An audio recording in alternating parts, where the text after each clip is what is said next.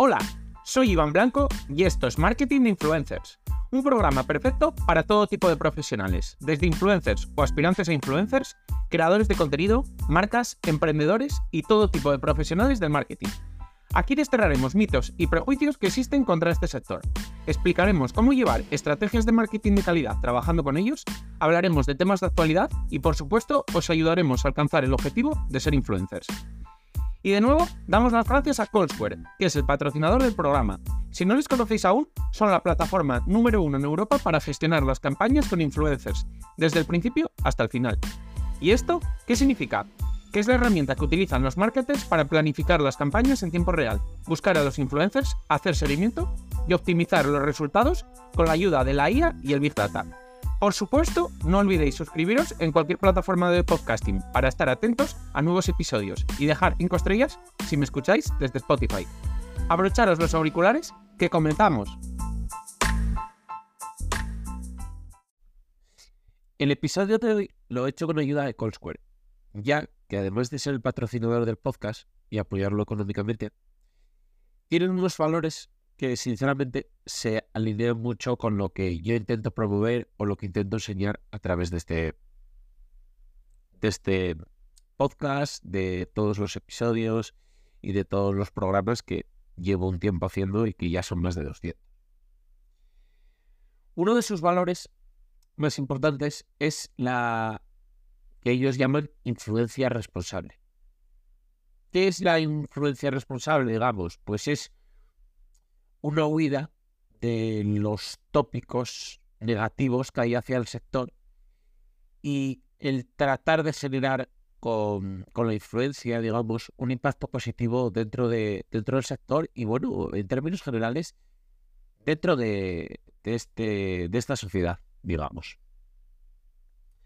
Por tanto, los, los valores que, digamos, resumen de forma más global la influencia responsable son la ética profesional y la responsabilidad.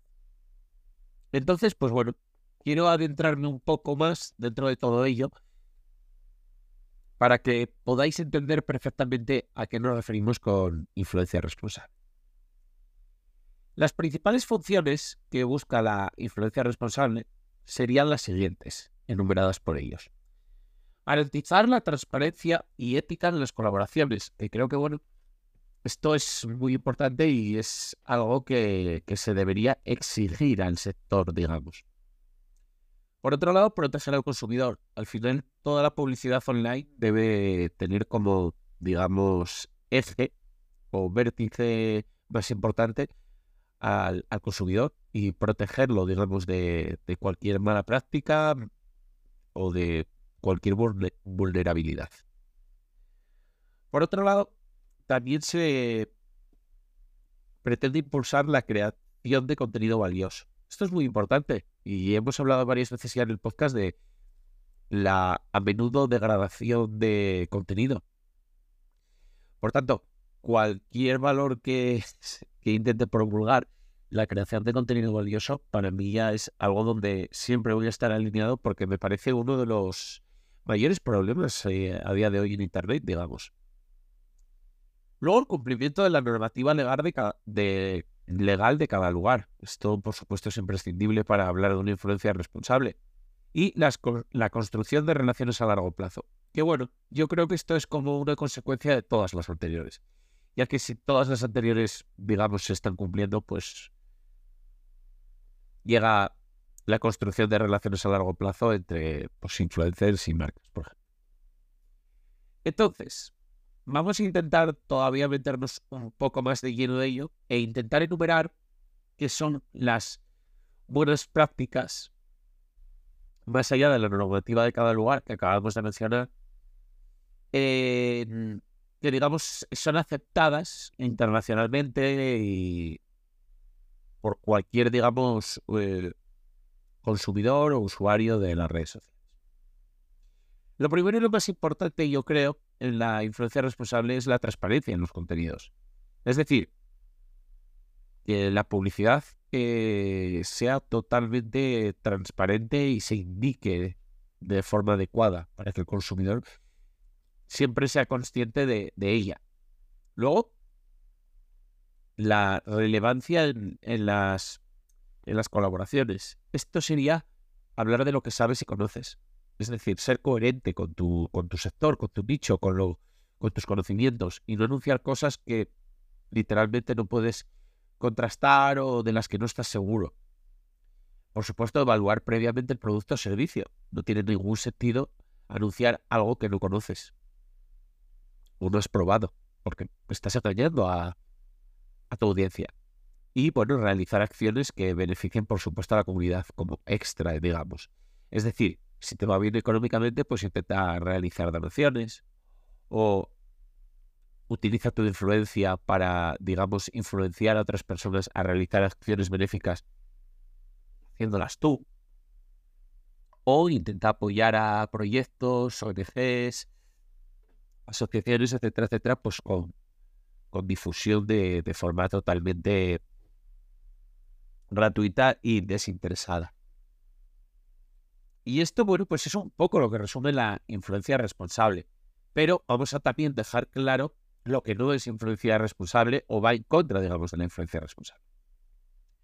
Por supuesto, todo lo que sea falsear seguidores o métricas. Esto, además de engañar a, digamos, a las marcas, eh, digamos que crea una competencia desleal con el resto de creadores y por tanto, pues evidentemente es una mala práctica.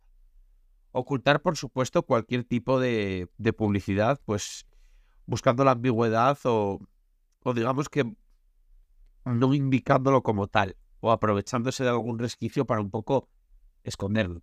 Luego, por supuesto, dar difusión a promociones engañosas, es decir,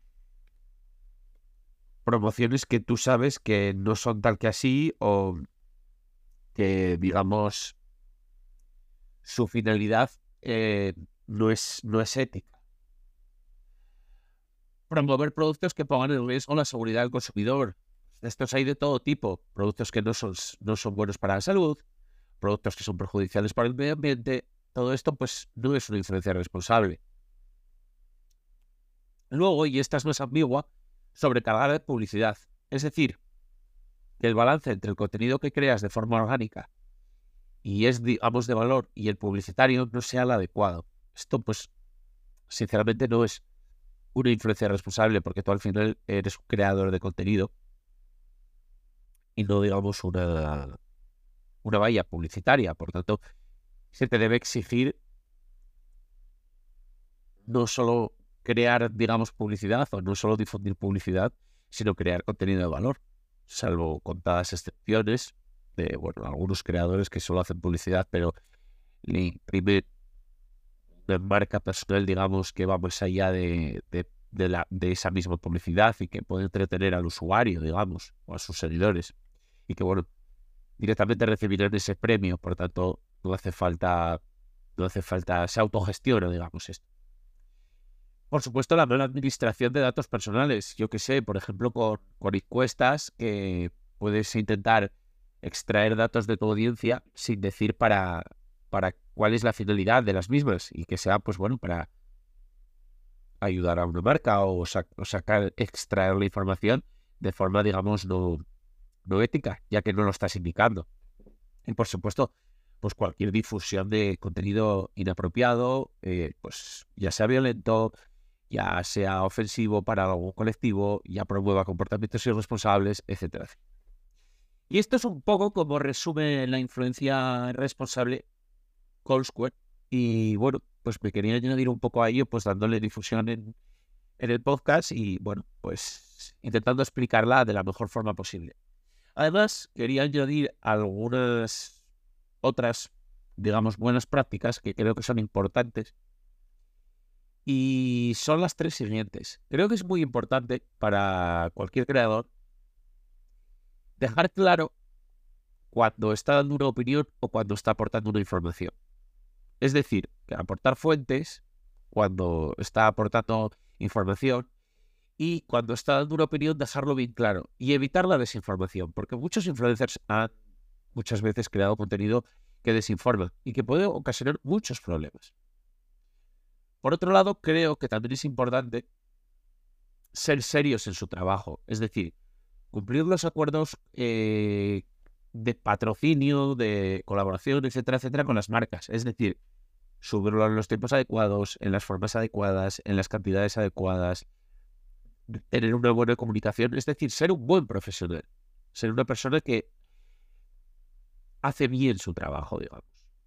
Y por supuesto, cumplir con los requisitos legales y más allá de los requisitos incluso legales, digamos, eh, autorregularte tú mismo en temas que creo que son importantes autorregularse, como puede ser los menores y las redes sociales, que es un tema que a día de hoy no está suficientemente gestionado por, por digamos, la ley y que tienes que pasar tú a un poco autogestionarlo. O protección de colectivos vulnerables, otras, otra clase de malas prácticas que, que pueden verse relacionadas con esto. Estos serán los que yo quisiera aportar. Y bueno, pues esto es un poco la, el resumen de lo que es la influencia responsable. Y lo repito, este episodio es en colaboración con Colsquare porque me parece que de verdad promueve unos, unos, valores muy buenos y quería darle difusión y bueno, basarme un poco en, en su mensaje para, digamos, hilar todo este episodio.